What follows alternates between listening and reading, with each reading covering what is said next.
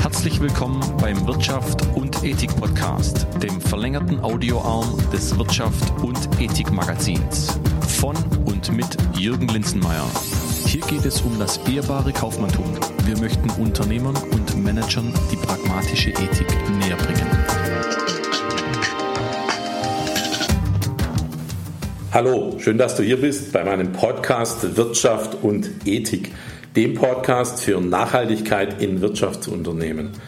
Also der Podcast für Unternehmerinnen und Unternehmer, die Nachhaltigkeit als strategische Positionierung betrachten und die Best Practice Beispiele spannend und hochinteressant finden.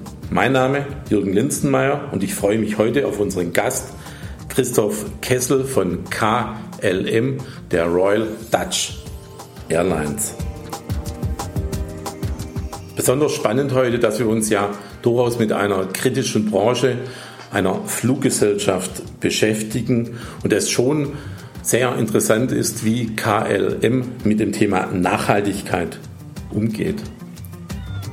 Spannend auch, dass KLM bereits vor vielen Jahren das Thema Nachhaltigkeit aufgegriffen hat und ja, durchaus die Entscheidung getroffen hat, Nachhaltigkeit als strategische Positionierung zu betrachten. Heute ein extra Bonus KLM verlost drei Laptop, Tablet, Taschen, natürlich recycelt. Mehr darüber in den Notizen zu diesem Podcast. Kurz in eigener Sache, ich möchte euch heute die gesamte Plattform Wirtschaft und Ethik einmal ans Herz legen. Wirtschaft und Ethik mit seiner Internetplattform, dem Magazin, der angegliederten Akademie und natürlich dem Podcast.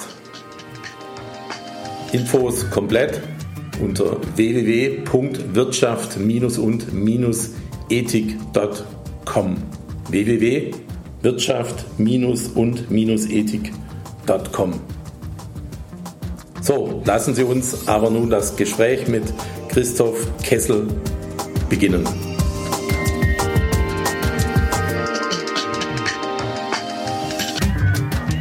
So, wir sind jetzt on air und die Lampen am Eingang des Studios sind wieder auf Rot geschaltet. Das heißt, wir haben eine Ruhe.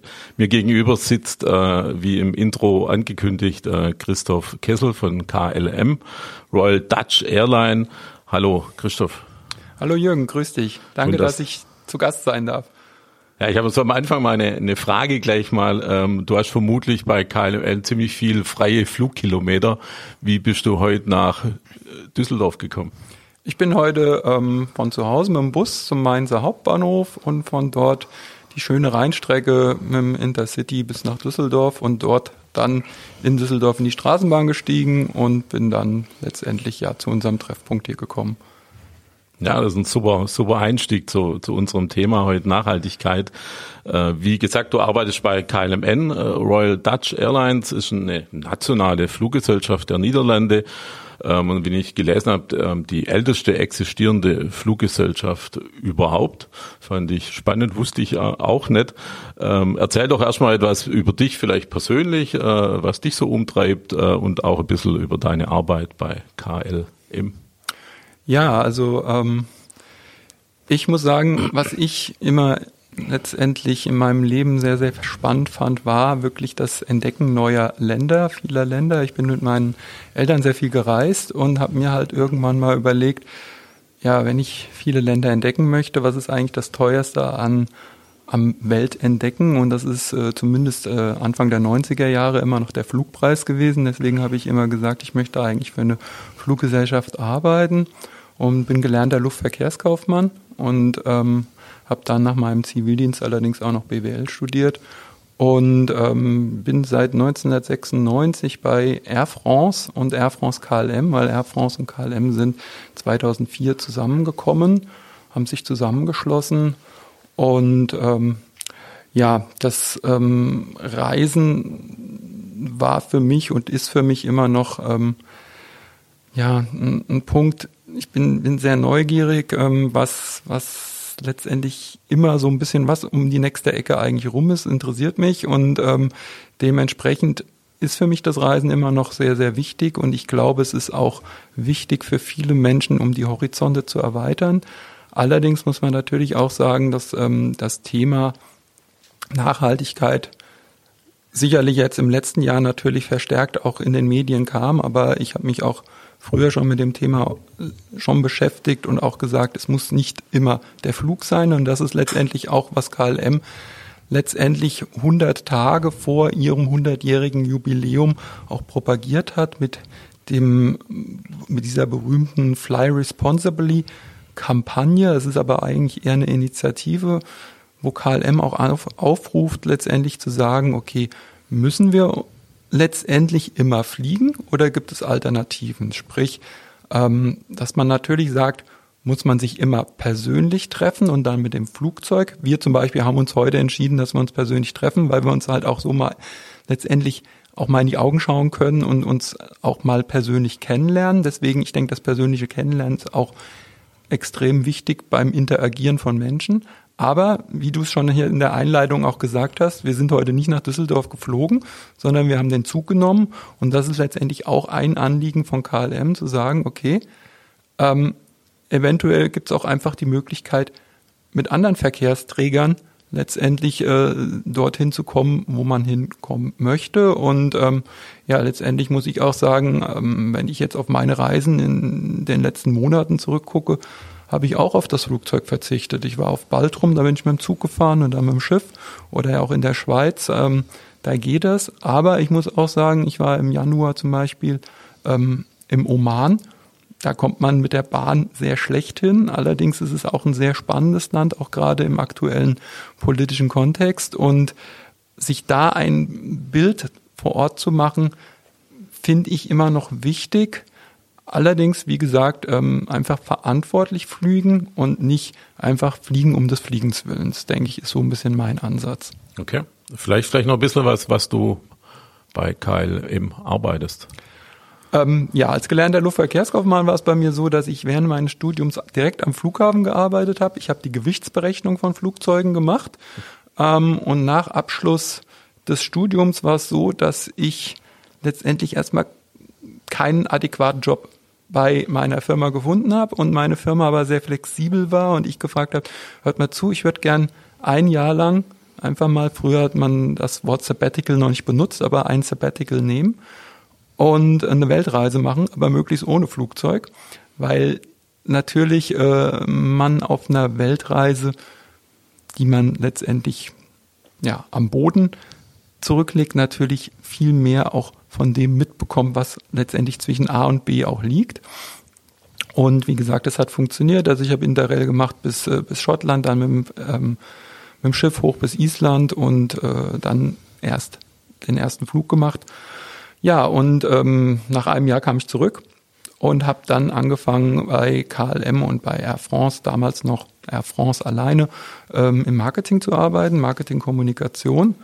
Und heute bin ich letztendlich hauptsächlich für die Marketingkommunikation mit den Reisebüros in Deutschland zuständig, weil für uns sind Reisebüros immer noch ein ganz, ganz wichtiger Faktor, weil wir auch den Ansatz haben, dass Reisende, die ähm, wirklich ja letztendlich eine Beratung möchten im Reisebüro, auch eine gute Beratung finden und da auch letztendlich denke ich, auch die Bereitschaft haben, auch eine gewisse Beratungsentgelt zu bezahlen und äh, dann aber auch die kompetente Beratung zu bekommen. Und deswegen investiert letztendlich meine Firma auch das Geld für mich letztendlich, dass ich letztendlich auch Reisebüros beraten kann, wenn sie mit Air France, KLM oder unseren anderen Partner Airlines halt fliegen möchten, beziehungsweise die Kunden in die Flugzeuge von uns setzen möchten. Okay, da steigen wir mal ein bisschen in das Thema Nachhaltigkeit ein. Ihr, ihr arbeitet ja äh, doch in einer kritischen Branche, sage ich jetzt mal, äh, Fliegen, jedenfalls was, was die CO2-Emissionen angeht.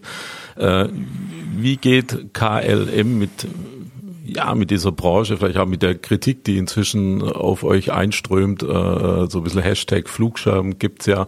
Äh, wie, wie geht ihr da damit um?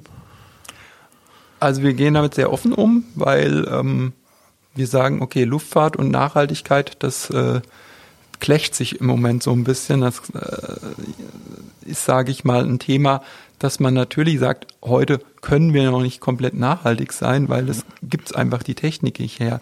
Ähm, KLM hat eigentlich letztendlich gesagt, okay, es gibt drei Pfeiler. Es gibt den Pfeiler, was können wir als Airline tun? Das heißt, ähm, das Erste, was wir natürlich machen können, ist in Technik investieren. Ähm, sprich, das Einfachste ist wirklich in neue Flugzeuge zu investieren, weil mit jedem Zyklus eines neuen Flugzeugs ist es etwa so, dass 20 bis 30 Prozent weniger Kerosin und dementsprechend auch weniger CO2 ausgestoßen wird. Wir dürfen allerdings auch nicht vergessen, über welche absoluten Zahlen wir hier reden. Das heißt, der gesamte Weltluftverkehr hat ähm, vor zehn Jahren etwa 2,9 Prozent des CO2-Ausstoßes, der vom Menschen verursacht äh, wird ausgemacht und das ist jetzt von 2,9 auf 2,6 Prozent gesunken, obwohl der Luftverkehr weiterhin steigt, obwohl es in China 260 neue Flughäfen gibt, die geplant werden.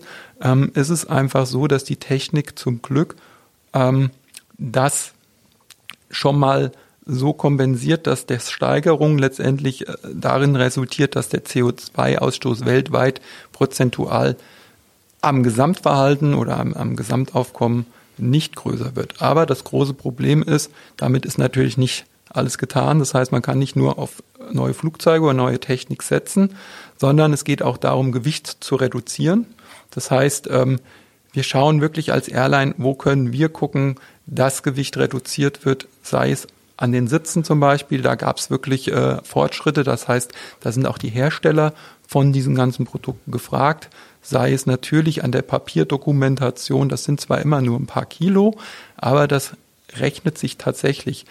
Und man muss natürlich auch sagen, ähm, dass es so ist, dass letztendlich es in der Tarifierung mittlerweile so ist, dass die günstigeren Tarife die ohne Gepäck sind. Das heißt, wenn jemand leicht fliegt, bieten wir halt einen niedrigeren Flugpreis an als jemand, der auch einen Koffer eincheckt, weil es ist wirklich so, es klingt vielleicht ein bisschen komisch, aber jedes Kilo das nicht transportiert wird von A nach B, spart am Ende Kerosin, weil wir müssen wirklich gucken als Fluggesellschaft, dass wir ja letztendlich sparsam fliegen.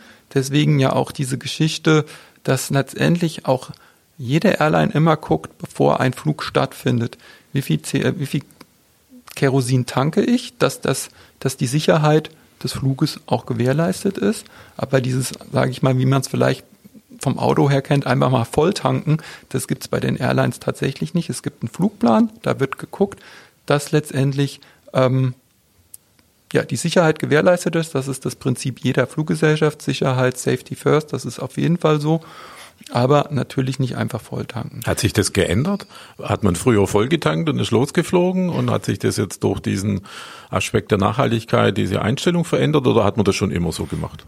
Das hat man immer schon so gemacht, weil letztendlich ähm, Kerosin ist etwa, macht etwa 30 bis 35 Prozent der Gesamtkosten der Fluggesellschaft aus. Und ähm, ich weiß nicht, wie es vor dem Ölpreisschock in den 70er Jahren war, aber ich denke, seit den 70er Jahren macht man das. Also ich kenne es, wie gesagt, von meiner Arbeit am Flughafen, wo wir die Gewichtsberechnung der Flugzeuge gemacht haben, dass der Pilot letztendlich immer entschieden hat nach Wetterlage, ähm, nach ja letztendlich auch natürlich der Buchungslage. Letztendlich wird das wirklich für jeden Flug kalkuliert. Das Gute ist, ähm, das Ganze wird auch gespeichert an Daten, weil was wir letztendlich halt machen, ist letztendlich ähm, die Möglichkeit auch bieten, in eine CO2-Kompensation zu gehen, wenn der Passagier das möchte. Und die Grundlage, auf der das berechnet wird, man braucht ja irgendeine Grundlage, ähm, da wird natürlich geguckt, wie hoch ist letztendlich der Kerosinverbrauch, zum Beispiel von Amsterdam nach Berlin. Das kann man dann schauen, wie letztendlich mit welchem Flugzeug wird geflogen, wie ist die Auslastung des Flugzeugs gewesen, dass man letztendlich zum Beispiel bei dem konkreten Beispiel Amsterdam-Berlin auf 22 Liter Kerosin kommt pro Passagier und daraus kann man dann letztendlich zum Beispiel ausrechnen, wie hoch der Betrag ist, der kompensiert werden muss, damit das CO2 der CO2-Ausstoß des einzelnen Passagiers äh, ja kompensiert wird. Und das ist bei der Strecke ist das etwas über ein Euro. Und das ist, da, wird, da denkt man erstmal was, nur ein Euro. Aber wie gesagt, das ist das Tolle bei KLM, dass das ähm, letztendlich in den Buchungsprozess integriert ist. Das heißt, das ist ein System, was wir letztendlich aufgestellt haben, was von KPMG als Wirtschaftsprüfungsgesellschaft auch ähm, geguckt wird, dass das kein Greenwashing ist, was uns ja auch immer als Airlines mal unterstellt wird. Und das Schöne ist, ähm, dieses Projekt letztendlich, also es ist so, dass dieses Geld in ein Projekt fließt, aktuell in Panama. Und auch bei diesem Projekt ist es wieder wichtig, dass es extern letztendlich zertifiziert ist und das ist letztendlich über den Goldstandard ähm, ein Projekt, wo aufgeforstet wird einerseits, aber was halt ganz wichtig ist, weil das wird auch oft kritisiert, reine Aufforstung bringt den Menschen vor Ort nichts. Oder wir, uns wird auch immer gefragt, warum forstet ihr nicht einfach in Deutschland auf? Sondern das Gute ist, Nachhaltigkeit ist nicht nur der ökologische Aspekt, sondern auch der soziale Aspekt. Wenn wir das in Panama machen, haben wir das bei, in Panama so gemacht, dass auch Kakao angepflanzt wird und dieser Kakao unter Fairtrade-Bedingungen hergestellt wird. Also ich habe jetzt nochmal geguckt, es wurden durch dieses Projekt, seit 2017 läuft das, wurden insgesamt 500 Hektar aufgeforstet durch unsere Passagiere, durch unsere Kunden, 150 Jobs geschaffen die Arbeiter vor Ort kriegen eine Alters, äh, äh, Altersvorsorge, was in Panama nicht unbedingt äh, Standard ist. Und das Schöne ist jetzt wirklich, ähm, das ist so ein bisschen diese Kreislaufwirtschaft. Der Kakao, der dort geerntet wird, wird jetzt in Schokohäuser in der World Business Class von KLM praktisch wieder an den Passagier zurückgegeben. Also es ist so eine gewisse Kreislaufwirtschaft. Und der letzte Punkt, was, was wir halt auch anbieten ähm, als KLM, ist halt das sogenannte Corporate Biofuel Programm. Das heißt, wir bieten Firmen die Möglichkeit ähm, zu investieren in sogenanntes Biofuel. Biofuel ist ähm, gerade im Kommen. Es gibt in Los Angeles mittlerweile eine Firma, die das herstellt. Die speist das dann an dem Los Angeles Airport in das normale ähm, Pipeline-System des Flughafens ein. Und Biofuel ist ähm, letztendlich auch hier in den früheren Phasen nicht wirklich ja so nachhaltig gewesen, dass man es so, wie man es früher gemacht hat, weiter fortführt, weil das wurde hauptsächlich mit energiereichen Pflanzen gemacht. Und ähm, da hat man gesagt, das, das geht nicht. Man kann nicht Felder bewirtschaften. Am Ende werden vielleicht für diese Felder auch noch Tropenholzer abgeholzt, um dann letztendlich das zu verbrennen. Das Gute ist, KLM hat deswegen gesagt, wir investieren jetzt in eine Biofuel-Fabrik, die 2021 oder 2022 anfängt, in Europa auch Biofuel zu produzieren und zwar auf, Spaß, auf Basis von Altöl, Altspeiseöl. Und dieses Altspeiseöl wird aus der Region Niederlande, Belgien, Luxemburg eingesammelt. Das ist so ein bisschen das Regiotarische, was du ja auch immer propagierst, letztendlich, dass man vor Ort natürlich diese neuen Rohstoffe praktisch einsammelt und dann verarbeitet. Und dadurch hat man letztendlich rund 85 Prozent weniger CO2-Ausstoß mit diesem Biofuel. Diese 85 Prozent kommen daher, dass man letztendlich wirklich so ein bisschen wie in der Buchhaltung eine Gewinn- und Verlustrechnung macht mit dem CO2, weil man einfach sagt, okay, ähm, letztendlich ist dieses Öl aus einer Pflanze entstanden, die hat CO2 in ihrem Leben aufgenommen und wenn jetzt der Verbrennungsprozess ist, dort wird das CO2 dann wieder raus emittiert letztendlich, aber es sind am Ende 85 Prozent weniger in der Rechnung. Es sind natürlich nicht 100 Prozent, weil es muss ja auch produziert werden. Letztendlich fällt da natürlich auch CO2 an, aber so kann man letztendlich sagen, okay, das Ganze ist tatsächlich schon mal umweltfreundlicher und da bieten wir letztendlich auch den Firmen an, dass man letztendlich ähm, investiert in dieses Biofuel, was es im Moment auch schon in Los Angeles gibt, aber halt noch nicht in Europa in der Fabrik. Ähm, und das ist letztendlich halt auch noch das Problem, dass das Biofuel dreimal so teuer ist als herkömmliches Kerosin und letztendlich die Firmen diesen Differenzbetrag dann für ihre Mitarbeiter letztendlich investieren, dass man sagt, okay, unser Mitarbeiter, wenn er jetzt zum Beispiel ähm, von Stuttgart über Amsterdam nach New York fliegt. Ähm, da wird geguckt, wie hoch ist letztendlich der Kerosinverbrauch und was ist letztendlich die Differenz. Und das Gute ist, mit diesem Biofuel, das ähm, haben wir vor zehn Jahren angefangen. Letztendlich 2009 wurden die ersten Biofuel-Testflüge gemacht. Ähm, 2011 dann der erste Passagierflug und damals hat das Biofuel noch sechsmal so viel gekostet. Und dadurch, dass wir letztendlich ähm, dieses Biofuel daran, darin investieren und auch andere in der Branche letztendlich auch diesen Weg gehen, ähm, wird das Angebot erhöht. Und das kennt man Angebot-Nachfrage. Das heißt, der Preis fürs Biofuel sinkt. Und das ist auch das große Anliegen von KLM, dieser Fly, Fly Responsibly Kampagne, dass man sagt, klar, KLM, eine Airline, die letztendlich weltweit fliegt, aber wir sind nur eine Airline von vielen. Deswegen ist es uns auch wichtig zu sagen, dass wir als Branche arbeiten müssen zusammen, was auch gemacht wird und dass wir auch anerkennen, dass es auch andere Airlines gibt, die auch in, diese, äh, in diesen Weg eingeschlagen haben. Das ist uns wichtig und wie gesagt, das ist diese Branchenpfeiler, das ist dieser äh, Pfeiler, was wir tun können, aber es geht auch darum, dass wir, wie gesagt, die Passagiere einladen, zu sagen, okay, überlegt euch, müssen wir jeden, muss man jeden Flug machen und kann man dann eventuell den Flug kompensieren? Und wenn wir jetzt hier bei dieser Rechnung sind, Amsterdam, Berlin ein Euro. Wenn man Amsterdam, Mauritius, habe ich immer geguckt, das sind etwa zehn Euro. Ähm, sprich, das sind, sage ich mal, elf Euro. Wenn man von Berlin über Amsterdam nach Mauritius fliegt, hin und zurück 22 Euro. Das sind auch Beträge, denke ich, wer nach Mauritius fliegt, kann sich dann wahrscheinlich es auch leisten, 22 Euro zu bezahlen, um in dieses äh, Kompensationsprojekt zu investieren. Okay, jetzt hast du ein paar Antworten schon gegeben, wo, wo ich noch gar nicht die Frage gestellt habe, aber auf meinem Zettel habe, muss ich mich gerade mal ein bisschen, ein bisschen neu sortieren.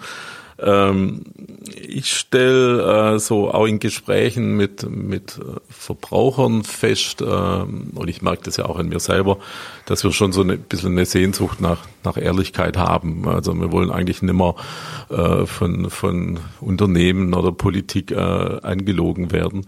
Äh, und Ehrlichkeit setzt für mich, wenn ich es jetzt übertrage auf Unternehmen, äh, eine eine, eine große Form von Transparenz voraus. Also dass ich, dass ich wirklich sehr transparent gegenüber meinen Kunden, egal ob es jetzt äh, Businesskunden sind oder oder oder oder Verbraucherkunden äh, sind, äh, stelle ich fest bei Unternehmen, wenn sie transparent agieren, dann äh, dann wird es äh, schon sehr stark anerkannt.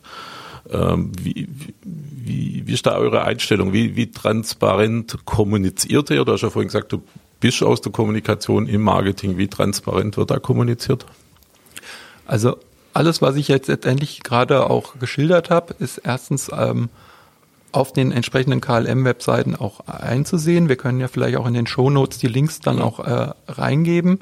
Ähm, auch letztendlich die Firmen, mit denen wir arbeiten, dass derjenige, der jetzt äh, heute zuhört, dann auch mal auf die Unternehmenswebseite zum Beispiel auch von dem Biofuel-Produzenten Sky Energy geht, um dort auch das nachzulesen, was ich äh, letztendlich gerade erläutert habe. Und es ist einfach so, ähm, dass, wie ich es schon gesagt habe, dass das Ganze auch zertifiziert ist. Das heißt, dass man nicht etwas in den Raum stellt und sagt, okay, ähm, Kompensation Amsterdam, Berlin ein Euro. Ähm, woher kommt dieser eine Euro? Also ähm, wie gesagt, ich habe es ähm, gerade schon vorher erklärt, wie das sich zusammenrechnet.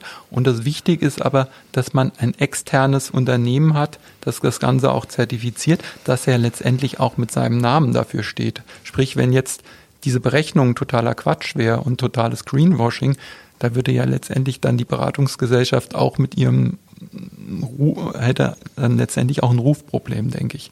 Und ähm, auch hier, wie gesagt, ähm, auch dieses CO2 Kompensationsprojekt mit dem Goldstandard, das ist halt wichtig, dass wir nicht sagen, wir machen jetzt unser eigenes Projekt, sondern ähm, wir nutzen letztendlich den, ähm, den Goldstandard auf goldstandard.org, wo man das Ganze nachlesen kann. Das heißt, dann kann man auch genau sehen, das ist der CO2 Tropical Mix, so heißt dieses Projekt. Wenn man das letztendlich Ecosiat oder googelt, je nachdem, welche Suchmaschine man benutzt, wird man darauf stoßen und dann kann man letztendlich das Ganze auch nachlesen. Also da ist die Transparenz absolut wichtig mhm. und das finde ich auch, ja, bin ich absolut deiner Meinung, man muss offen mit dieser Sache umgehen und man muss natürlich auch sagen, ähm, wie gesagt, ähm, es ist im Moment so, dass wir nicht CO2-neutral fliegen können.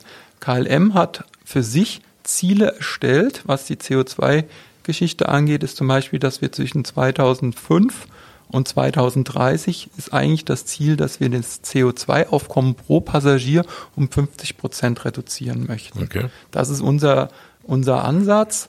Ähm, auch zum Beispiel Thema Müll ist auch so eine Geschichte, dass man sagt, weil wir sind nicht nur, also Nachhaltigkeit, es wird immer ein bisschen auf, auf diese CO2-Geschichte geschielt, aber es gibt natürlich auch noch ganz andere Geschichten. Ähm, letztendlich ja, wie gesagt, die Müllproblematik zum Beispiel an Bord, dass wir halt sagen, okay, wir wollen auch bis 2030 den Müll letztendlich im Vergleich zu 2011 auch um 50 Prozent reduzieren. Deswegen auch die Geschichte, dass wir 14 verschiedene Sachen trennen letztendlich. Also es ist so, dort wo wir trennen, Müll trennen können, werden, machen wir das auch.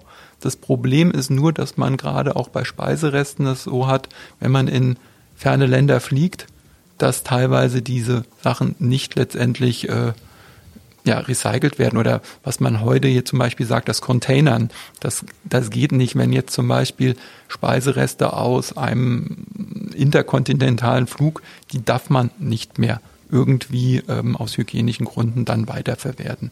Muss man, so ehrlich muss man auch sein. Es gibt aber auch da internationale Regularien. Ähm, die das dann verhindern. Aber wie gesagt, da, wo es möglich ist, machen wir das und haben halt auch dann letztendlich auch Upcycling-Prozesse, die wir äh, ja ins Leben rufen, wo wir einfach sagen, okay, da kann man eventuell auch nochmal für ein Abfallprodukt ein zweites Leben letztendlich generieren. Ja, du hast es ja schon, schon jetzt in deinen Antworten gesagt, dass ihr, was ich sehr gut finde, dass ihr, dass ihr Nachhaltigkeit, äh, nur weil es jetzt gerade ein Hype ist, ein wichtiger Hype ist, auf, auf CO2-Emissionen reduziert, sondern ihr seht Nachhaltigkeit ja unter ökologischen, aber auch unter sozialen Aspekten. Äh, jetzt kommt ja beim Thema Nachhaltigkeit äh, per Definition auch der ökonomische Aspekt dazu und ihr seid äh, eine Aktiengesellschaft, das heißt, ihr seid euren Aktionären gegenüber absolut äh, verpflichtet. Ähm, wie, wie findet ihr einen gewissen äh, Ausgewogenheit zu dem Aspekt, dass ihr doch auch Gewinne erwirtschaften müsst. Äh, äh, oftmals war es ja bei, Aktionär, bei Aktiengesellschaften so, dass man den Shareholder wirklich ganz nach oben geschrieben hat. Das ändert sich hoffentlich bald. Wie seht ihr das? Ja, also es ist erstmal so, dass wir ähm, Tarife anbieten, die letztendlich in der Deckungsbeitragsrechnung uns auch voranbringen. Sprich, ähm, wir haben als absolutes Limit letztendlich ähm, für einen Hin- und Rückflug 98 Euro. Das heißt, ähm, letztendlich mit den Tarifen, die wir anbieten, ähm, decken wir letztendlich die Kosten auch ab. Und das ist uns auch ganz wichtig. Ähm, es gibt, sage ich mal, in Europa und es gibt auch in anderen Regionen sicherlich auch Anbieter, ähm, die ein anderes Tarifgefüge haben. Aber wie gesagt, also bei uns ist halt das Limit letztendlich diese 98 Euro. Und ähm, dementsprechend, man muss auch sagen, dass solche Preise immer nur wenige Plätze pro Maschine abdecken. Und ähm, letztendlich, ja, wie du es schon sagst, als, als äh, Unternehmen, als Aktiengesellschaft äh, haben wir natürlich die Verpflichtung, auch äh, letztendlich Gewinne einzufahren und ähm, das funktioniert aber auch, also das eine schließt das andere nicht aus. Das heißt, ähm, wir lassen uns auch nicht auf irgendwelche Preisspiralen ein, die wir sowieso nie äh, über den Preis letztendlich gewinnen können, weil wir letztendlich halt auch eine gewisse soziale Nachhaltigkeit haben. Wir haben Tarifpartnerschaften. Ähm, wir haben letztendlich ähm, ja einfach ja, dadurch, dass wir halt in, in Europa produzieren, haben wir halt gewisse Kostenstrukturen und ähm, letztendlich funktioniert das aber auch. Also es ist so, man kann ja die Konzernbilanzen sehen, ähm, es ist ja so, dass wir auch diese Gewinne erwirtschaften. Von daher, ähm, ja. Ja, ich finde finde die Sichtweise sehr spannend. Jetzt macht KLM das Thema Nachhaltigkeit ja nicht erst seit gestern, sondern da ist eine, finde ich schon, eine gewisse Historie schon dahinter. Das heißt, irgendjemand hat mal äh, im Konzern eine Entscheidung getroffen, äh, diesen nachhaltigen äh, Weg zu gehen. Wir haben uns im Vorfeld schon mal ein bisschen darüber unterhalten. Ähm, warum ist KLM das ja schon aus historischer Gesicht, Sichtweise so, so, so wichtig? Finde ich schon spannend. Also ich denke, wenn man in die Niederlande blickt, und ich bin auch mal in den Niederlanden Auto gefahren. Ähm, das Autofahren in der Stadt in den Niederlanden macht keinen Spaß, weil es fahren hunderte von Radfahrern um einen herum und man muss immer höllisch aufpassen, dass man nicht irgendwie ähm, ja, jemanden anderen gefährdet. Sprich, also zum Beispiel Radfahren ist in den Niederlanden einfach schon, kann man schon fast sagen, der DNA drin. Andererseits ist es auch so, ähm, ein Teil der Niederlande liegt unter dem Meeresspiegel. Das heißt, ähm, beim Anstieg des Meeresspiegels ähm, wird es auch problematisch mit dem Deichbau, muss man ganz ehrlich sagen. Ich denke halt einfach, dass ähm, bei den Niederländern einfach da schon über den Tellerrand oder in dem Fall über den Deich halt auch geblickt wird, ähm, dass man sagt, okay, man muss mit seiner Umwelt auch ja so umgehen, dass sie nicht, habe ich gerade gehört, äh, dass sie, äh, hat glaube ich der UNO-Vorsitzende gesagt, dass die, die Umwelt nicht das zurückschlägt letztendlich. Und ähm, KLM hat Anfang der 90er schon ein, ein Environmental ähm, Center gegründet. Das heißt, ähm, seit Anfang der 90er versucht man auch letztendlich den Umweltaspekt zu berücksichtigen. Und ähm, ja, zum Beispiel diese CO2-Kompensation, die wir unseren Passagieren anbieten, die existiert auch schon seit fast zehn Jahren. Das heißt, ähm, es ist nicht so, dass wir jetzt letztendlich, obwohl ich aus der Marketingkommunikation komme, auf einmal sagt, huch, seit letztem Jahr ist das Thema Nachhaltigkeit wichtig, wir müssen jetzt sofort eine Kampagne schalten und müssen hier was machen, sondern das muss schon auch irgendwo in der DNA drin sein und das muss natürlich aber auch ein gesellschaftlicher Konsens sein, der in den Niederlanden auf jeden Fall da auch vorhanden ist, ähm, dass man etwas machen muss. Zum Beispiel haben wir es auch so gemacht, weil man ja immer über sogenannte Domestic Flights redet, also Flüge innerhalb eines Landes. Wir sind früher auch von Amsterdam nach Maastricht geflogen mit einer Fokker 50 und wir haben, einge wir haben vor Jahren den KLM-Bus eingeführt. Es gibt immer mehr Städte in den Niederlanden, die mit dem KLM-Bus verbunden werden, direkt mit dem Flughafen Amsterdam Schiphol. Das Tolle ist, dass für den Passagier dieser KLM-Bus gar nichts mehr kostet. Das heißt, vom Pricing her ist die Strecke Amsterdam-New York oder die Strecke Maastricht-New York ist derselbe Tarif. Das heißt, diesen Bus bieten wir letztendlich zusätzlich an. Das Gute ist, dieser Bus wird auch schon mit ähm, Biobenzin betrieben. Das heißt, auch hier versucht man die Emissionen einfach niedrig zu halten. Und es ist natürlich auf jeden Fall umweltfreundlicher, wenn man in Maastricht sich in den Bus setzt mit 50 anderen Passagieren und gemeinsam zum Flughafen fährt, als wenn jeder mit sich ins Auto setzt und dann die Autobahn letztendlich zum Flughafen Schiphol fährt. Ist natürlich auch ein Angebot vielleicht auch gerade für die Hörerinnen und Hörer im Raum Aachen.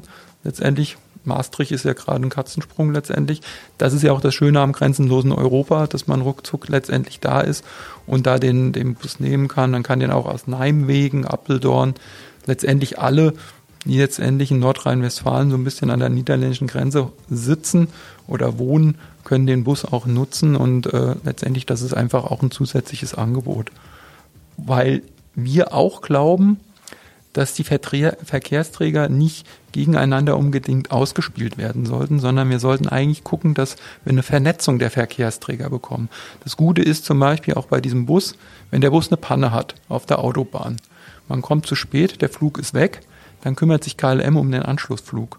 Es ist im Moment halt heute problematisch, wenn man mit dem Zug zum Flughafen fährt, dann ist der Flieger weg und dann haben wir hier das Problem. Und das ist halt das Gute bei KLM, dass letztendlich es einen Beförderungsvertrag gibt und dadurch KLM in der Pflicht ist, die Beförderungsleistung zu erbringen und man sich nicht rausreden kann. Das ist auch so eine gewisse Transparenz, die wichtig ist.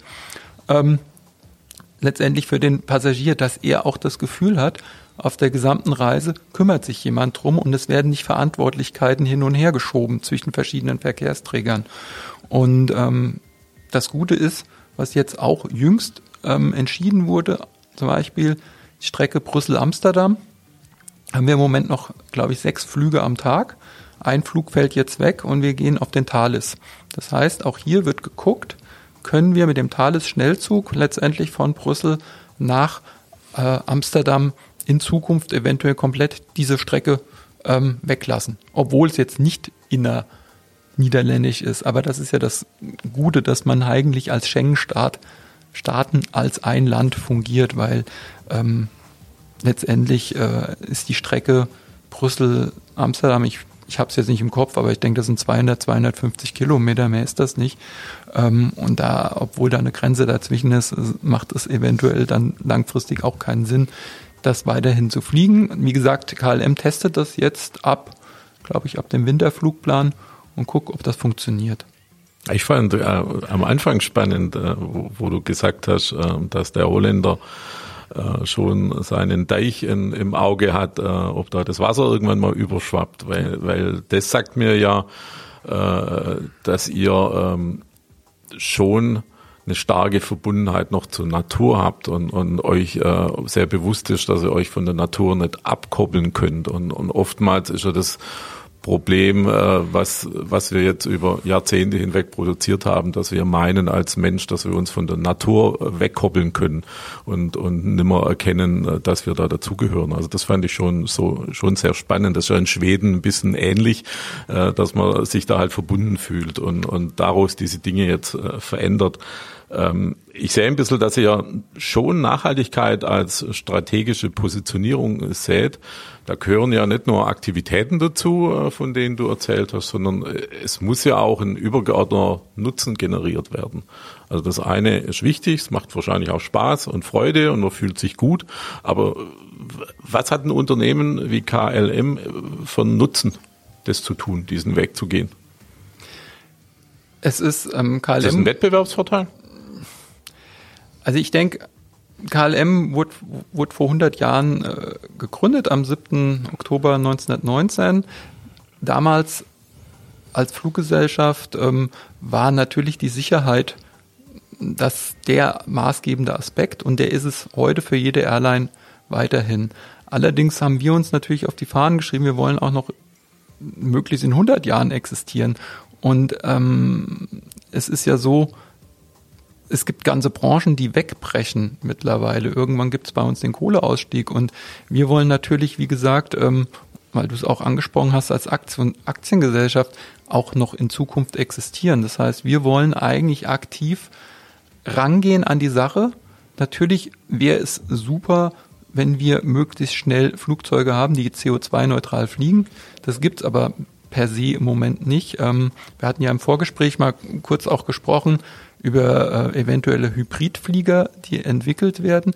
Das Gute ist, KLM investiert letztendlich auch in Wissen. Das heißt, wir haben vorhin über die, über die Biofuel-Fabrik gesprochen, die ähm, implementiert wird. Wir arbeiten aber auch mit der TU Delft zusammen und haben letztendlich hier ähm, das sogenannte Flying V oder Flying V entwickelt. Das heißt, ein neues Flugzeug, was natürlich erstmal ein kleiner Prototyp ist. Ich glaube, der ist ähm, drei Meter groß, aber da äh, wird letztendlich geguckt, wie man eventuell das Flugzeug der Zukunft gestalten kann.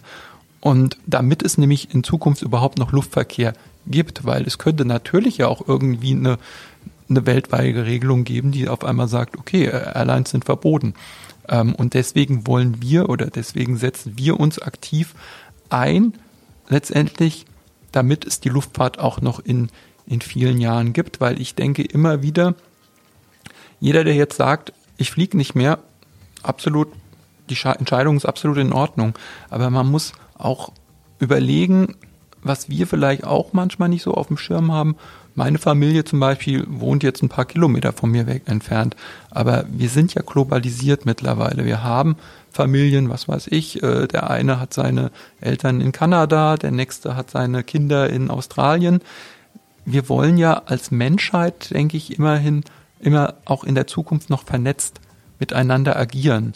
Ähm, ich denke, ich sehe im Moment zumindest keine Möglichkeit, wenn es keinen Flugverkehr mehr gäbe, wie wir dieses Interagieren in Zukunft erhalten wollen. Und ich bin auch der festen Überzeugung, dass das Fliegen von A nach B auf der Langstrecke auch dafür, dazu führt bei vielen Menschen, dass man Verständnis füreinander mehr hat. Letztendlich sind denke ich, in den, im 20. Jahrhundert, am Anfang des 20. Jahrhunderts natürlich auch Kriege entstanden, weil man nicht miteinander kommuniziert hat oder Verständnis für den anderen Menschen hatte. Und ich denke schon, das grenzenlose Europa, wie wir es heute haben, und die Vernetzung, die wir haben, ähm, führen schon dafür dazu, dass wir ein Verständnis füreinander haben. Und was ich natürlich auch sagen muss, man darf den Tourismus weltweit auch nicht vergessen, dass er auch ein gewisses Potenzial hat, Menschen vor Ort zu unterstützen. Ich war auf Sri Lanka zum Beispiel und ähm, war da mit jemandem unterwegs am Wandern in den Teeplantagen und er hat mir halt gesagt, wir sind seine letzte Tour, weil der Tourismus ist in Sri Lanka ein Saisongeschäft. Ähm, er geht jetzt nach Dubai und arbeitet bei einer Pizzafirma und liefert Pizza aus, weil dort hat er ein regelmäßiges Einkommen. Und wenn wir jetzt sagen, wir fliegen alle nicht mehr und der Tourismus kommt mit einem zu einem Schlag letztendlich zum Erliegen, dann sind Hunderttausende von Menschen ohne Zukunftsperspektive. Und was ich immer wichtig finde, die, dass Klimaaktivisten zu Recht sagen, es gibt irgendwann eventuell Klimaflüchtlinge, ist halt die Problematik, die jetzt direkt durchschlagen würde, wenn man nicht mehr fliegen würde, dass eventuell auch viele Menschen sich auf den Weg machen, irgendwo anders hin, weil sie keine Zukunft mehr haben, weil keine Touristen mehr kommen. Das darf man nicht vergessen. Und äh, wie gesagt, deswegen setzen wir halt alles dran, zu gucken, was können wir kurzfristig machen mit dem Biofuel, was können wir mit der CO2-Kompensation, die wir den Passagieren anbieten und was können wir letztendlich äh, mittelfristig machen, äh, indem wir oder längerfristig, indem wir halt uns auch aktiv beteiligen an der Forschung, dass man Flugzeuge letztendlich ähm, eventuell in der Form so formt, dass weiter weniger Kerosin verbraucht wird oder halt alternative Antriebe. Nur das Problem ist, man wird im Moment kein Langstrecken-E-Flugzeug hinbekommen. Das gibt es im Moment nicht, weil die Akkus einfach zu schwer sind. Man muss, was ich ja vorhin gerade gesagt habe, wir versuchen jedes Kilo zu, einzusparen. Und wenn man dann einen riesen Akku da drauf packt, auf Deutsch gesagt, ähm, das, das funktioniert im Moment noch nicht. Was eventuell für, für den, für innerdeutsche Verkehre oder was ich gerade auf dem Weg hierher gelesen habe, ähm, dass die Inselflieger zum Beispiel ähm, wollen in acht Jahren in Deutschland wollen sie mit einem elektronischen Flugzeug oder elektrischen Flugzeug fliegen. Das heißt, so für die Kleinmotor äh, ist das wirklich letztendlich eventuell eine Alternative oder auch bis zu 50 Sitzer, so sogenannte Hybridflugzeuge, sprich im Start, ähm, wo sehr, sehr viel Energie verbraucht wird, hat man eventuell konventionellen Antrieb und dann im Reiseflug den Elektroantrieb. Aber es gibt heute noch kein Modell, das ist, das ist einfach Fakt, ähm, dass letztendlich ein 300 Sitzer letztendlich mit, äh, mit Batterien fliegt. Sehr spannende Meinung, spannende Sichtweise. Ich glaube, da haben wir noch wirklich äh, viel zu reden und viel zu diskutieren. Äh, vielleicht kurz, wenn ihr mehr über das nachhaltige Engagement von KLM hören, hören wollt, Quatsch, äh, lesen wollt, klm.de. Und wenn ihr euren nächsten Flug bucht, dann bucht doch gleich den CO2-Ausgleich mit. Das ist wirklich eine spannende Sache und auch sehr einfach zu machen. Äh, Christoph hat zwei äh, Tablet, Laptop-Taschen mitgebracht, die wir verlosen. Äh, wie wir das machen, mehr in den Notizen dann zum Nachlesen. Äh, die sind, äh, oder sag selber, aus welchem Material die sind. Ja, das ist äh, auch ein Upcycling-Prozess. Letztendlich waren das früher Uniformen, die wurden natürlich gewaschen. Ähm, es wurde dann letztendlich daraus ein, ein Stoff entwickelt und daraus haben wir dann letztendlich die, die Tablet-Taschen ähm, gemacht zum 100-jährigen Jubiläum. Wir haben aber auch noch eine andere Geschichte, ähm, weil wir hier jetzt gerade auch über die Ideen geredet haben, haben wir auch einen Start-up-Ideenwettbewerb, also unter äh, www.startup-ideenwettbewerb.de äh, rufen wir auch Startups auf, letztendlich Ideen mit uns zu teilen, weil ich denke, es ist immer wichtig, ähm, KLM war lange Pionier und, und hat sich auch immer mit Partnern letztendlich äh, zusammengetan, um auch wirtschaftlich zu bestehen als kleines niederländisches Unternehmen. Ähm, und vielleicht haben Startups, junge Startups, jetzt Ideen, wo sie sagen, hey, vielleicht könnt ihr das realisieren, ja. Und das ist halt wichtig, dass man da auch ein bisschen auf Augenhöhe miteinander kommuniziert und dass man nicht so von oben herab, hey, wir sind 100 Jahre alt, wir wissen alles besser, sondern ähm, dass man da eventuell auf Ideen ja, stößt, dass vielleicht auch in der Hörerschaft ähm, es Leute gibt, die Ideen haben, die können sie mit uns teilen. Ähm, was wir machen, ist, die zehn besten Ideen werden wir prämieren ähm, und werden letztendlich dann für ein Jahr lang auch die äh, Flüge mit Air France, KLM und Delta dann ähm, kompensieren für das Start-up und äh, der Hauptgewinner kriegt 10.000 Euro Preisgeld. Cool, super. Ich habe noch ein Thema, ähm, was ich, als ich mir da ein bisschen eingelesen habe, sehr spannend fand. Deshalb spannend fand, weil es, meine ich, ein, ein sehr starkes Tool ist, um, um das Thema Nachhaltigkeit voranzubringen. Das, ihr habt schon eine Haltung des, des Miteinanders. Ihr sucht Kooperationen zu, zu Mitbewerbern äh, letztlich, die, die investieren in, in die Biofull-Anlage. Äh, ähm, aber ihr habt auch Kooperationen, die, glaube ich, ein bisschen weitergehen mit Bus und Bahn. Ähm, Finde ich eine also Kooperation ist für mich ein sehr, sehr starkes Tool, wenn man sich da öffnet, Mitbewerbern unter Umständen äh, auch mal hilft, wenn sie in Schwierigkeiten sind. Das sind ja alles solche Maßnahmen, die Unternehmen erstmal nicht so auf der Platte haben, aber inzwischen schon in diese Richtung anfangen zu denken. Ja, ich denke, ähm, wie gesagt, wir haben halt auch den Ansatz, was wir machen, ist das eine, aber ähm, es muss die Branche letztendlich ähm, in dieselbe Richtung gehen. Und deswegen bieten wir zum Beispiel auch anderen Airlines an, diese CO2-Kompensation äh, einfach zu übernehmen, weil wir halt die, die Technik haben. Letztendlich kann man das Ganze ja letztendlich durch eine Wirtschaftsprüfungsgesellschaft auch für andere ähm, Mitbewerber auch öffnen. Und das ist das Angebot, was KLM letztendlich der Peter Elbers 100 Tage vor dem 100. Geburtstag auch unterbreitet hat, ähm, weil man auch einfach, was wir letztendlich dann auch machen, auch Ideen letztendlich teilen. Und ähm, das letztendlich hat auch in den letzten 100 Jahren in der Branche funktioniert, was das Thema Sicherheit angeht. Deswegen die Luftfahrt ist so, so sicher wie, wie nie zuvor. Und das liegt auch daran, dass man als Branche, es gibt Branchenverbände, einerseits die ICAO, die äh, International Civil Aviation Organization, wo Deutschland als UNO-Mitglied auch Mitglied ist, aber auch die IATA, der Branchenverband der Fluggesellschaften, dass wir da letztendlich auch gemeinsam arbeiten. Und da sind wir dran und äh, haben ja zum Beispiel auch aktuell als äh, europäische Luftfahrtsgesellschaften letztendlich auch schon diesen europäischen Emissionshandel, der ja schon 2015, glaube ich, gestartet hat ähm, und der eventuell dann nächstes oder übernächstes Jahr sogar dann weltweit über das Corsia-Projekt letztendlich ähm, ja global dann angegangen wird. Aber auch da letztendlich die weltweite Branche sagt, dass man 2050 eventuell 50 Prozent des CO2-Ausstoßes reduziert. Das heißt, ähm, das sind natürlich Ziele, die wahrscheinlich auch revidiert werden müssen.